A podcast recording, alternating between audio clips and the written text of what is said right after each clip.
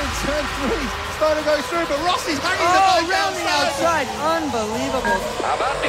How about.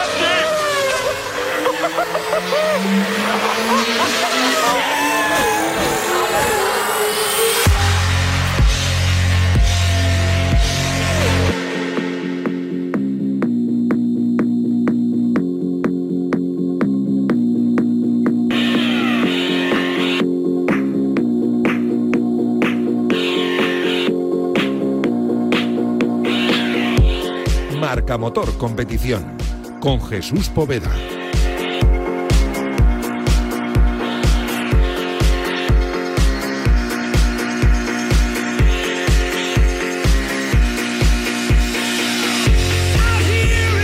¿Qué tal? Muy buenos días. Son las 11, hora menos en Canarias, de este domingo 17 de octubre de 2021. Ya conocemos el nuevo calendario para la temporada de Fórmula 1 2022. En total, 23 carreras. Arrancará en Bahrein el 20 de marzo y terminará en Abu Dhabi el 20 de noviembre de 2022.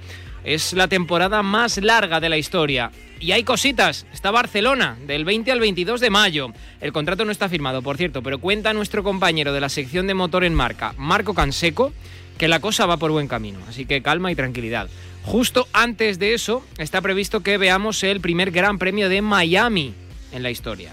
Es un circuito urbano y está también aún pendiente de homologación. Y como os habéis percatado ya seguramente, no va a empezar la temporada en Australia, como era tradición en los últimos años. Melbourne está tercera en el calendario tras Bahrein y Arabia Saudí.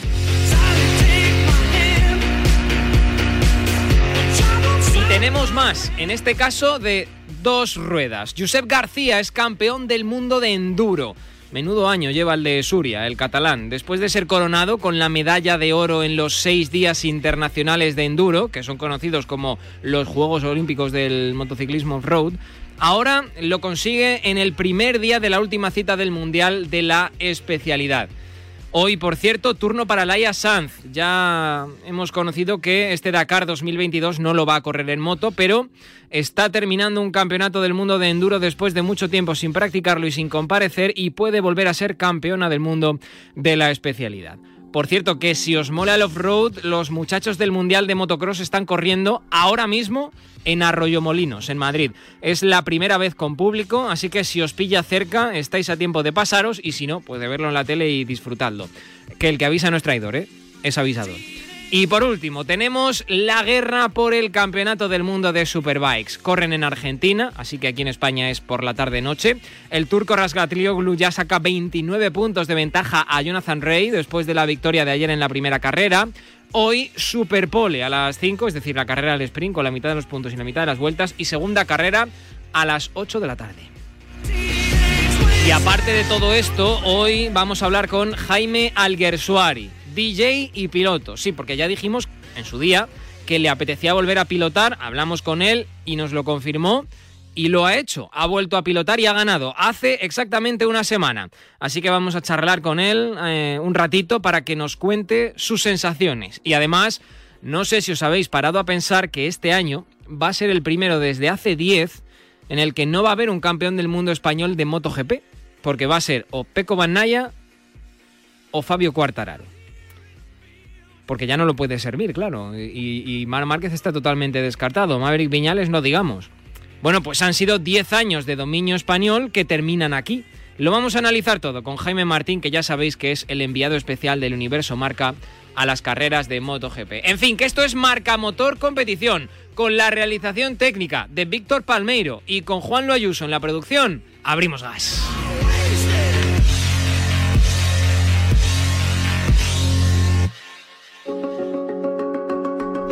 ¿Qué es para ti la reforestación?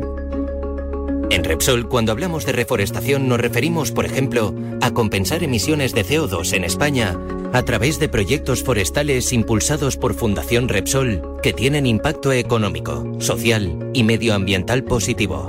Si quieres saber más acerca de la reforestación, entra en fundacionrepsol.com. Repsol. Inventemos el futuro. Ted Bundy, Jack el Destripador, el asesino del Zodíaco. Marca de en exclusiva Perfil Criminal, una inquietante colección de los casos más conocidos e impactantes de la crónica negra. Cada sábado un libro con investigaciones, testimonios y confesiones por 6,95 euros en tu kiosco. Solo con marca. Vicente, Vicente, Vicente, cojo. El programa de Ortega de 11 a 1 todas las mañanas en Radio Marca es como un buen almuerzo. Vicente es humor, buen rollo, compañía, cumpleaños. Vicente es Vicente. Nuestro Vicente, aquí en Radio Marca, el programa de Ortega.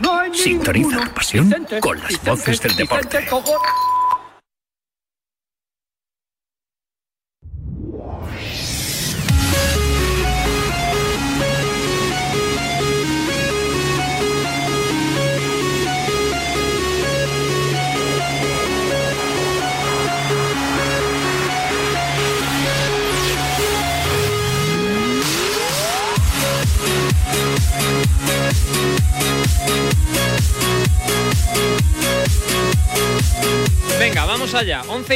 las 16 en Canarias. Tengo por ahí ya a Jaime Martín, el enviado especial del Universo Marca las Carreras, que me atiende muy amablemente a pesar de que está en su día de libranza. Hola Jaime, ¿qué tal? Muy buenos días. No pasa nada, faltaría más. bueno, oye, eh, es que hay una cosa que te leí esta semana en Marca y tenía ganas de comentarla aquí en, en el Marca Motor Competición de este fin de semana, porque luego acaba la temporada y tampoco nos da mucho tiempo a reflexionar a este respecto. Y es que van a ser 10 años de dominio español en la categoría reina de MotoGP y este año ya es oficial, no va a haber un piloto español que pueda ganar la categoría reina del Mundial. Efectivamente, ya matemáticamente no tiene ninguna opción, porque el que mejor estaba en la general era Joan Mir, pero después de la última carrera en, Texas, pues está ya a 79 puntos de Fabio Quartararo y quedan 75 en juego, con lo cual eh, el título es cosa de dos, es cosa de Fabio Quartararo y de Peco Bañaya, con lo cual ningún piloto español, español podrá ganar. Y será la primera vez desde que Stoner ganara en 2011 que eso no ocurre. Eh, a ver, 2011 eh, Casey Stoner, 2012 Lorenzo, 2013 y 14 Mar Márquez, 2015 Lorenzo y del 16 al 19 cuatro títulos seguidos para Mar Márquez, todos obviamente con Honda. Eh, lo bueno que tenemos eh, en, España en esta última época es que hemos ganado muchísimos campeonatos, porque es que antes de Casey Stoner volvió a ser Jorge Lorenzo, antes de él Valentino Rossi por dos ocasiones, de nuevo Casey Stoner en 2007, en aquella época en la que pasamos a los 800 centímetros cúbicos y Ducati tenía una moto totalmente evolucionada ya, mientras que el resto tuvieron que hacerlo, y, antes de eso, desde que arrancara el siglo, en el año 2000, no había habido un campeón del mundo español, obviamente porque Valentino Rossi también había estado, bueno, pues destrozando todos sus rivales. De hecho, entre el 2001 y el 2005, solo Valentino Rossi ganó el campeonato del mundo. Eh, estamos muy mal acostumbrados, Jaime, porque hasta la llegada de Mar Márquez y sobre todo también de Jorge Lorenzo, que después de Cribillé fue el primer piloto español en ganar en la categoría reina, eh, nos hemos mal acostumbrado y esto puede llegar a un momento en el que cambie. Evidentemente, este es el momento en que ha cambiado de hecho. Me, refiero a la tendencia, porque bueno, uno, bueno, uno vale. Sí, eh, lo que dices tú, la mayor racha de la historia, para hacer un poco de análisis, la tenía Italia con Giacomo Agostini, que entre finales de los 60 y principios de los 70 ganó siete veces. Pues España ha sido capaz de ganar nueve años seguidos. Pues faltaba el de, lo que te has dicho, faltaba el de Mir del año pasado, que es ah, más reciente. Cierto, cierto y la racha se va a truncar y se va a quedar ahí. Pero sí, tenemos que valorar precisamente eso, los éxitos de los pilotos españoles y de los, eh, de los ingenieros y de todos los equipos españoles en el Mundial, porque eh, de un año para otro puede cambiar todo y, la tendencia ha sido muy buena, pero se, pero se va a romper. Es cierto que hay mimbres para que los españoles sigan dominando, por lo que hay de presente, con Mar Márquez, con Joan Mir, incluso con, Jorge Martín, Rins, eh, Paul Espargaró. También lo que viene de futuro con, con Raúl Fernández y con Pedro Acosta. O sea que el futuro está garantizado. Claro, es que eso es lo que te iba a decir. Que este año no vamos a tener campeón del mundo de MotoGP español, pero hay bastantes posibilidades de que lo tengamos en Moto 2 y todas, me, me atrevería a decir, de que lo tengamos en, en Moto 3, porque Pedro Acosta tiene match ball ya el fin de semana que viene, ¿no? Sí, lo tiene muy complicado eh, en Misano, pero puede ser, porque le saca 30 puntos de ventaja a a Denis Foggia, con lo cual necesita sumar 20 más que el italiano, por lo cual es difícil, es, es muy complicado que el italiano quede eh, no sume casi puntos en, encima en el circuito de, casa, con lo cual está complicado, pero Pedro lo tiene bastante bien y, la cantera no es solo Pedro Acosta. Eh, vimos el otro día que ganaba Izan Guevara, vimos buenas carreras de eh, Xavi Artigas y lo que viene por detrás, con Holgado, con, con más gente, con Hortolá. Hay mucha gente que va, que va a dar guerra en los próximos años que todavía no son tan conocidos, pero que lo acabarán siendo. Oye, eh, como eh, siempre que tenemos marca motor competición y hay carrera de Fórmula 1, al final eh, acabamos terminando haciendo la previa de, de Fórmula 1 y nos da poco tiempo a hablar de motos. Hoy quiero extenderme un poco más contigo para charlar también al respecto de MotoGP aquellos que nos siguen, pero que a lo mejor no están en MotoGP porque les gusta más la Fórmula 1, los rallies, la IndyCar, que también le hemos estado dando mucha bola durante toda esta temporada, explícales por qué tenemos esta cantera que tenemos en, MotoGP en, España, por qué hay tantos pilotos que no solo están ganando en el Mundial de, MotoGP, en el Mundial de los prototipos, sino que también, como por ejemplo el caso de Adrián Huertas, lo estamos haciendo en el Mundial de las derivadas de la serie. Pues por una cosa que también, eh, aunque parezca trágico, dramático, está enraizada con, con las muertes que hemos tenido últimamente. Y es que en España se permite correr desde, desde muy niños a los, a los chavales, cosa que no ocurre en otros países.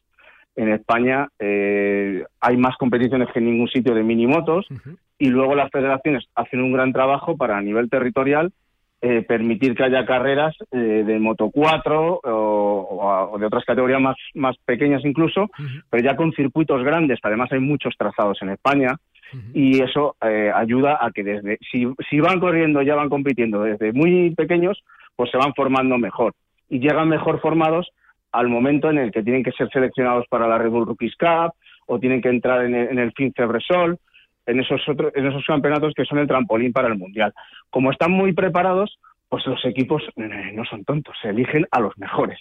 ¿Que son españoles? Pues son españoles, pero tienen que elegir a los mejores y por eso acaban llegando más y mejores pilotos españoles al mundial. Que de hecho, Jaime, yo recuerdo eh, eh, Casey Stoner eh, hizo dos paradas ¿no? en su periplo hasta la élite del motociclismo, fue Reino Unido y finalmente España, ¿no? O sea, Casey Stoner acabó viviendo en España y como él, muchos pilotos extranjeros que acaban viniéndose a este país muy jovencitos.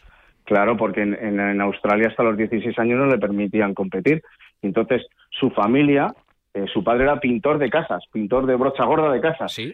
Y tuvo que venderlo todo, eh, hipotecar su casa y se mudaron a, Gran Bretaña porque pensaban que era más fácil. Estuvo compitiendo en Gran Bretaña a nivel muy pequeño, pero vio que tampoco por ahí podía hacer nada. Así que al final se trasladó a, España y estuvo viviendo en la finca que tiene en la provincia de Barcelona Alberto Puig.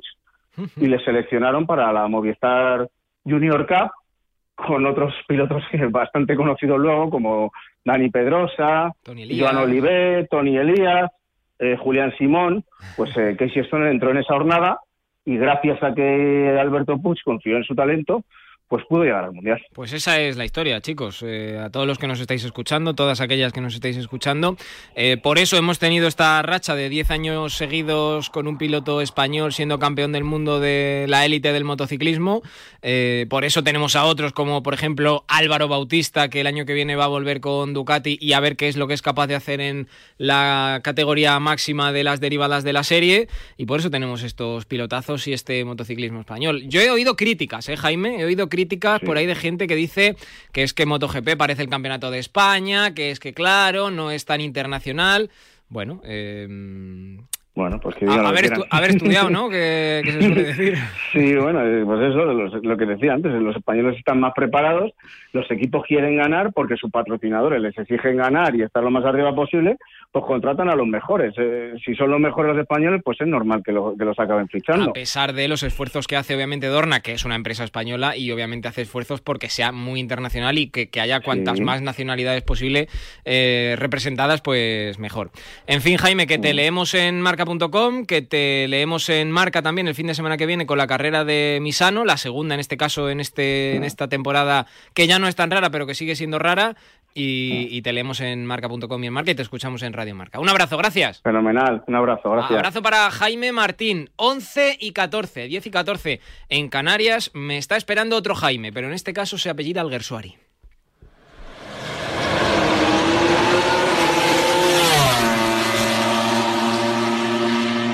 Marca Motor Competición.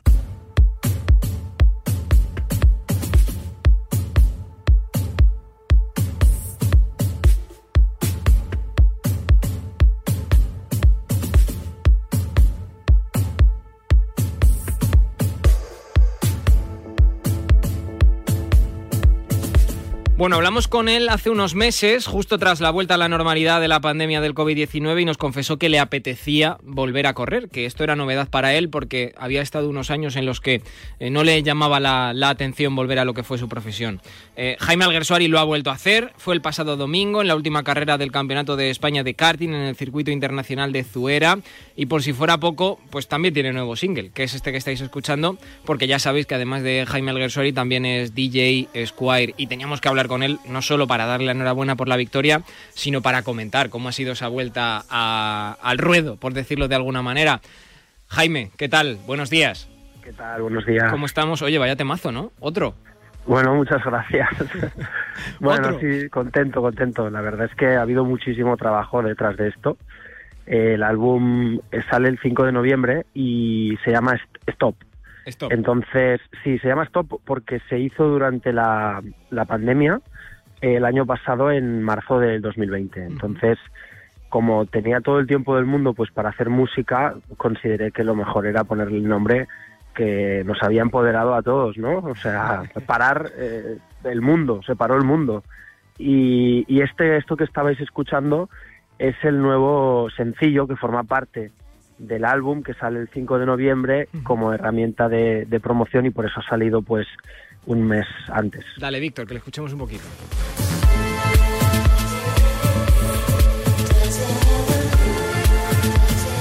Muy club, ¿no? Muy, muy, eh, no sé si festival de música electrónica, pero muy club, muy, muy de estar de fiesta. Bueno, el, el álbum la, la, verdad es que tiene solo dos canciones más pisteras. Eh, este está basado un poco más en los años 80, eh, un sonido más electro, synth, electropop, que era, esa era un poco la intención, ¿no? Volver un poco a los orígenes. Pero el álbum tiene un montón de, de música mm, down tempo, música más, más, más pop, más conceptual, eh, más alternativa, algo, algo como yo quería hacer algo más personal y no, y sobre todo que saliera eso, ¿no? De la dinámica de la pista de baile, tener una, o sea, como para llegar a una audiencia distinta. y, y, nunca lo había hecho, porque siempre había hecho como música destinada para el cluber, ¿no? Y la verdad es que estoy súper contento porque, bueno, era, era como un reto, ¿no? Y, bueno, espero que haya salido bien. Ha salido bien, ya te lo digo yo, ha salido bien. Bueno, oye, que esto es marca motor competición, que no se, que no se confunda nadie, que no están escuchando Radio 3, ni los 40, ni, ni nada por el estilo, ¿eh? Tranquilos, que vamos a hablar de, de motor y en este caso vamos a hablar de karting y vamos a hablar con Jaime por su última victoria. A ver, Jaime, tu plan no era correr el campeonato de España, ¿no? O sea, tu plan original era correr el campeonato del mundo, pero... No, sí, bueno, a ver, el, mi plan era correr el campeonato de España como entreno. Ah, porque, claro, yo al volver... Eh, yo llevaba seis años parado, ¿no? Estaba retirado de, este, de este sector y lo quería hacer de una manera orgánica, que era pues entrenar, eh, volverme a encontrar, tener sensaciones y en el caso de que me encontrara bien, que, ya sabía que me estaba encontrando bien, eh, pero haciendo una buena adaptación, pues hacer el mundial y el europeo. Y más adelante veremos. Entonces, lo que ocurrió fue que en, junio, principios de junio, finales más, sí, principios de junio, en la primera prueba del Campeonato de España, que fue la primera que corrí, la primera carrera que corrí después de seis años, me lesioné la costilla. me, la, me la rompí, me rompí dos, de hecho. Y claro, y además fue culpa mía total porque ya llevaba tres o cuatro entrenos que me dolía la costilla y pensé, bueno, voy tirando y ya se me pasará. Y nunca me había ocurrido nada. Entonces, claro, cuando llegué aquí a la de Sheus y al CAR de San Cugat, me vieron que tenía dos fracturas y que esto, oye, ni, medicina ni nada, o sea, has de, has de parar en seco y eso, claro, se, eh, se cargó toda la temporada porque ya no me, no me pude volver a montar. Y no he podido hacer nada, ni Campeonato de España, ni Campeonato de Europa, ni Campeonato de nada. hasta que, hasta, bueno, he estado todo el rato parado y, y, psicológicamente, claro, porque tenía muchísimas ganas de volver y había, había vuelto con, ¿sabes?, con ganas de con mucha motivación. Y el hecho de pararme lo enfrió muchísimo todo, ¿no? Entonces, bueno, hasta me preguntaba que si no podría volverme a subir nunca más, por, porque cada vez que intentaba subirme me dolía. Claro. Y fue el otro día en, en Zaragoza, en fuera, ¿Sí? que me fui para allá y digo, bueno, vamos a probar, ya ha pasado bastante tiempo y tal, y no me dolió. Y entonces eh, ya que hemos visto, pues hemos hecho va- varias ecos, hemos, hemos llevado, hemos monitorizado esta lesión y ya está, ya está soldada, ya está bien y bueno, el otro día pues fue el, el resultado de que acabó el fin de semana sin ningún tipo de dolor. O sea Y, que, y bien. de repente, última carrera del Campeonato de España, la primera que hacías después de esta lesión, con obviamente poco entrenamiento, porque eh, pues obviamente est- estás con una lesión que no te permite hacer todo lo, lo que deberías o todo lo que se Hmm. debería para prepararse para una carrera, y llegas y victoria. Eh, no sé, eh, ¿cómo es esto? ¿Cómo son las sensaciones? Vamos, eh, desde, desde fuera te, puedo decir, Jaime, que si llegas sin entrenar a una carrera y ganas, quiere decir que el que donde hubo, ¿cómo se dice? Donde hubo fuego quedan brasas, ¿no? O algo así. Sí, sí, sí. Hombre, la verdad es que tengo que reconocer que yo no estaba para ganar. O sea, ha sido una victoria que obviamente a mí me, me encanta ganar porque eh, lo llevamos dentro y hacía un montón de tiempo que no ganaba una carrera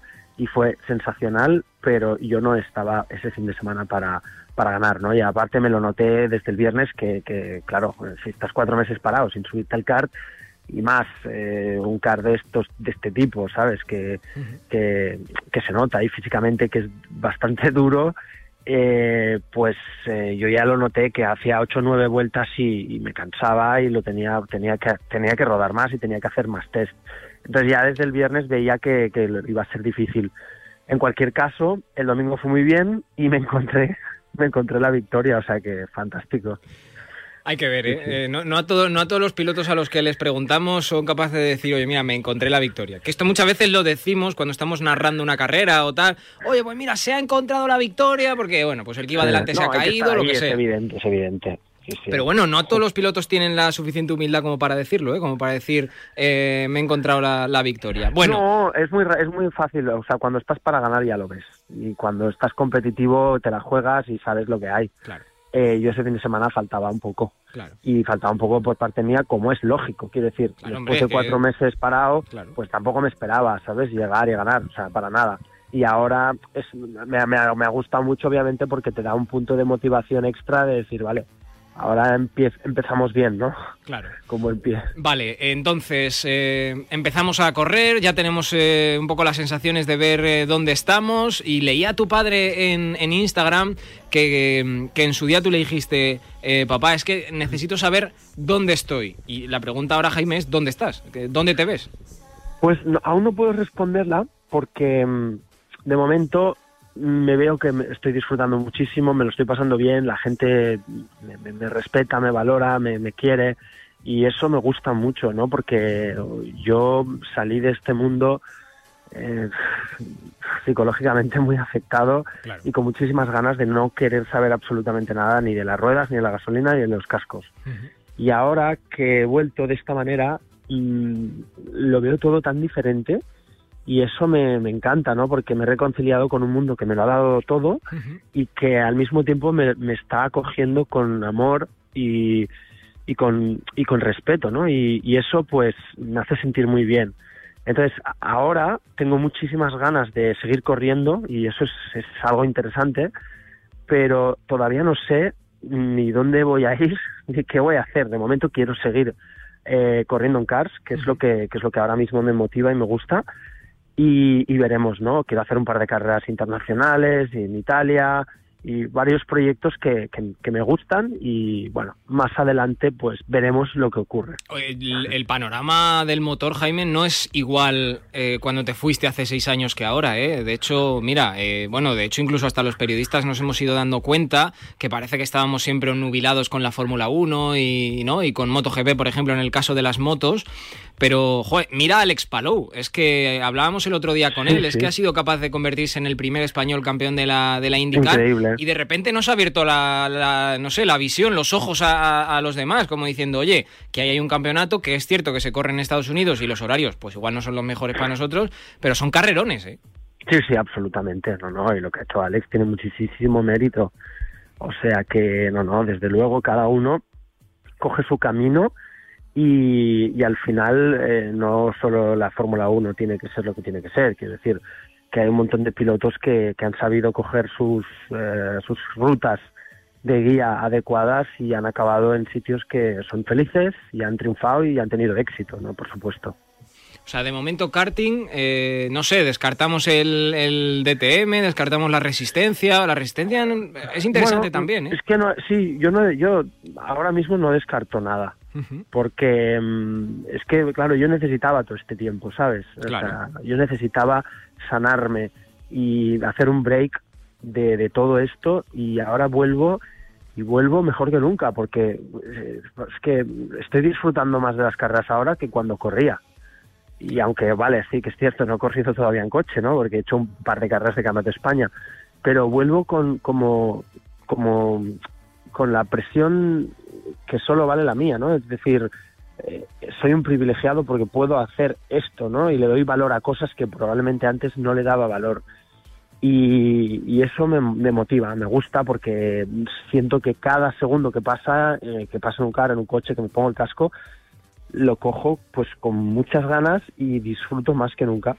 Y nunca, es, eso nunca me había ocurrido de esa manera, igual porque soy más mayor, no, lo sé. Bueno, hombre, la madurez tiene que ver, pero ojo, es que la mm, salud mental eh, no es ninguna tontería y, es algo que quizá hace 6, 10 años no, no le dábamos tanta importancia en el mundo del deporte y de un tiempo a esta parte está siendo fundamental. Vamos, yo eh, no, no, no, estoy seguro, o sea, no, no tengo la información, pero me atrevería a afirmar que la gran mayoría de los deportistas de élite trabajan la, la, parte mental. Ah, sí, absolutamente, ¿no? Y es, es esencial. O sea, yo ahora me veo con 20 años cuando estaba en Toro Rosso y, claro, veo muchas diferencias con ahora, pero como es lógico, ¿no? Has dicho tú, al final eh, antes era un niño y ahora han pasado muchos años y, las, las, has visto un poco más de todos los colores y aún me queda claro, pero que está claro que sí, sí, hay un, proceso ¿no? de desarrollo y aprendizaje. Y me imagino que estarás disfrutando también de ver lo que estamos viendo todos en el Campeonato del Mundo de Fórmula 1, que estamos viendo probablemente el mundial más ajustado y más emocionante de los últimos 10 años. Sí, sí, sí, a mí me gusta me gusta mucho, no lo veo no lo veo al 100%, obviamente tengo que admitir que aún, aún me duele, obviamente, pero, pero sí, sí, lo, sigo mucho más que antes. Y, y yo lo que quiero ver es que, es que Carlos algún día pues pueda ganar y tenga un coche para, para ganar, porque es que además creo que puede hacerlo. Eh, y me encantaría verlo. Mira Turquía, ¿eh? que, vaya pedazo de remontada el piloto, De, el piloto de la jornada. Sí, sí, no, no, y no habrá, no será solo Turquía, o sea, ya hemos visto cosas súper interesantes que a mí personalmente me han sorprendido y me están haciendo ver un piloto que, que gestiona 20 carreras, es decir, un campeonato, de una manera que no se lo veo a ver a muchos. O sea, es decir, al final todos los pilotos ya desde que son pequeños, los padres, los sponsors les hacen, los diseñan para que hagan la mejor vuelta la rápida y la mejor vuelta rápida pero no te enseñan a cómo gestionar las situaciones difíciles, las situaciones adversas en contra. Y al final necesitas un piloto constante, un piloto eh, frío, maduro, de cabeza, que gestione todas estas situaciones y que a final de año, en 20 carreras, te haga una media altísima. Y Carlos está demostrando que está por encima y que, tiene una madurez para gestionar todas esas eh, situaciones espectaculares y de, de campeón del mundo. Eh, eso es lo que me refiero. Y si el día que tenga un coche para poder estar entre los top 3, ya no digo ganar consistentemente como ha sido Hamilton en los últimos años, que obviamente partía de una base con un coche mucho muy superior al resto, ¿no? Ah, obviamente no este año. Eh, el día que eso suceda, yo creo que estamos ante un posible campeón del mundo, desde luego qué ganas de que llegue 2022, ¿eh? Qué ganas de que llegue la nueva reglamentación. Bueno, y luego hay otra cosa, eh, Jaime, el plan. O sea, estamos todos locos con el plan de Fernando. Hay que creer en el plan, todavía es pronto para abrir la puerta del plan. Eh, te voy a preguntar, pero me imagino que tú tampoco lo sabrás. ¿Cuál es el plan? bueno, yo me imagino que el plan era muy claro. él ha vuelto, este año era un año de transición y sabía perfectamente de que bueno cada cuatro años hay nueva reglamentación en la Fórmula 1 y hay una oportunidad. Obviamente, si tienes 400 millones de euros para gastar, tienes más oportunidad, pero este año ya va a ser distinto porque hay un límite de coste que menos mal ha llegado ahora, tenía que haber llegado hace muchísimos años, o sea, esta, esta reglamentación del cost cap, que creo son 120 o 150